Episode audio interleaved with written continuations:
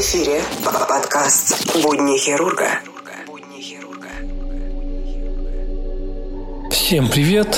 Вы слушаете подкаст «Нота Бена. Будни хирурга», пятый выпуск. Сегодня я вам расскажу про открытие пенициллина, кем он был открыт, какие были обстоятельства. В общем, интересная история. Итак, 13 сентября 1929 года шотландский бактериолог Александр Флеминг на заседании медицинского исследовательского клуба при больнице Святой Марии Лондонского университета впервые сообщил о том, что открыл первый антибиотик – пенициллин. Впоследствии признавали, что пенициллин стал одним из самых великих великих медицинских открытий 20 века. А этот век и без этого был весьма богат на открытия в медицине. Как бы там ни было, в 1945 году Флеминг стал одним из лауреатов Нобелевской премии именно за открытие пенициллина. В своей Нобелевской речи Флеминг тогда заявил, говорят, что я изобрел пенициллин, но ни один человек не мог его изобрести, потому что это вещество создано природой. Я не изобретал пенициллин, я всего лишь обратил на него внимание людей и дал ему название. На самом деле ситуация с пенициллином еще интереснее. Похоже, что природе пришлось изрядно изрядно потрудиться и устроить целую сеть случайностей, чтобы заставить людей, в первую очередь самого Флеминга, открыть это вещество. Начать нужно с того, что Флеминг стал врачом отчасти благодаря случайности. Учитывая весь спектр его талантов, наш герой вполне мог выбрать и другое научное направление, даже заняться искусством. С детства он увлекался живописью или стать военным. По совету старшего брата он выбрал медицину и подал документы на национальный курс для поступления в медицинскую школу при больнице Святой Марии. Получив на экзамене высшие баллы и став хирургом по окончанию обучения Флеминг связал с этой больницей всю свою оставшуюся жизнь. Он стал работать в лаборатории, исследовал раны и проявил свои таланты исследователя, показав, что карболовая кислота, в то время широко применяющаяся для обработки открытых ран, не подходит в качестве антисептика. Дело в том, что она убивает создающие организм защитный барьер лейкоциты и в конечном счете способствует выживанию в тканях болезнетворных бактерий. Следующая случайность произошла с Флемингом в 1922 году, когда он открыл фермент, впоследствии названный им лизоцимом. Этот фермент убивал некоторые бактерии, но не причинял вреда здоровым тканям. Случайность здесь заключается в том, что ученый был не слишком-то аккуратен и не очень любил приводить в порядок свой лабораторный стол. Однако, будучи простужен, он чихнул в чашку Петри, где выращивал бактерии в питательной среде, и не провел дезинфекцию, как требовали правила. Через несколько дней по цвету остатков этой чашки он обнаружил, что в местах, куда попала его слюна, бактерии были уничтожены. Правда, в качестве антисептика лизоцим работал не слишком удачно. На большинство бактерий он действовал очень медленно, поэтому Флеминг поначалу стал использовать лизоцим при написании авангардных картин, где разные цвета на полотне создавались различными бактериями. Чтобы эти бактерии не переползали с одного цветового пятна на другое, он обрабатывал лизоцимом границы этих пятен. Впрочем, в лаборатории Флеминг больше думал о поисках хорошего антисептика, чем о своей живописи. И в 1928 году история с его неаккуратностью повторилась. Каким-то чудом в одну из его неподезинфицированных чашек Петри, где он высеивал колонию золотистого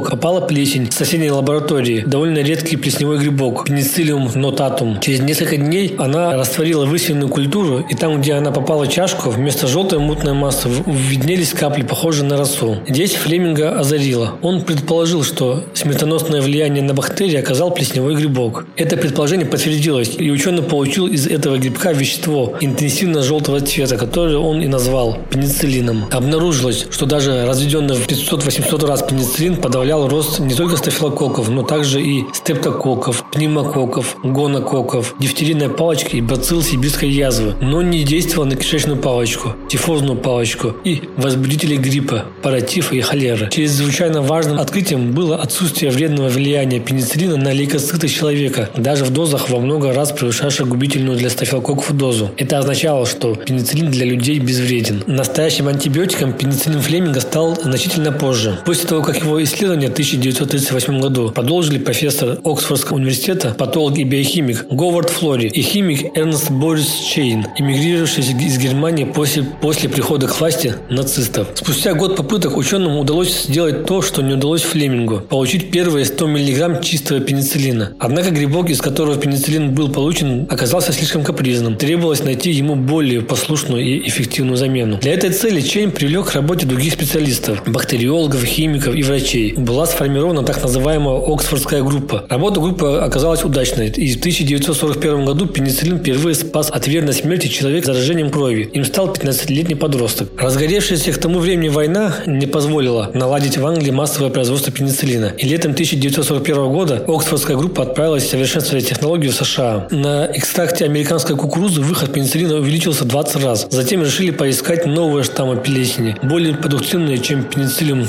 нотатум. И в лабораторию стали поступать образцы плесени со всего мира. Группа также пополнилась Мэри Хант, которую вскоре прозвали «Заплесневелой Мэри», потому что она закупала на рынке все заплесневелые продукты. Случилось так, что именно она принесла с рынка гнилую дыню, в которой и был найден тот высокопродуктивный штамм, который ученые искали – пеницилл золотистый. На основе этого штамма была разработана технология массового производства пенициллина. В 1945 году выпуск этого лекарства достиг 15 тонн в год, а в 1950 году 150 тонн в год. Механизм действия пенициллина оказался весьма сложным, и только в 1957 году его прояснил американский исследователь Джеймс Парк, который открыл нуклеотид, подавляющий рост клеточной стенки многих микробов. Дальнейшие исследования показали и главный недостаток пенициллинов. Болезнетворные микроорганизмы быстро привыкали к их присутствию. Так, если в 1945 году гонорея полностью излечивалась одной единственной инъекцией пенициллина 300 тысяч единиц, то в начале 70-х годов для этого нужен был курс в 9 раз более мощных инъекций.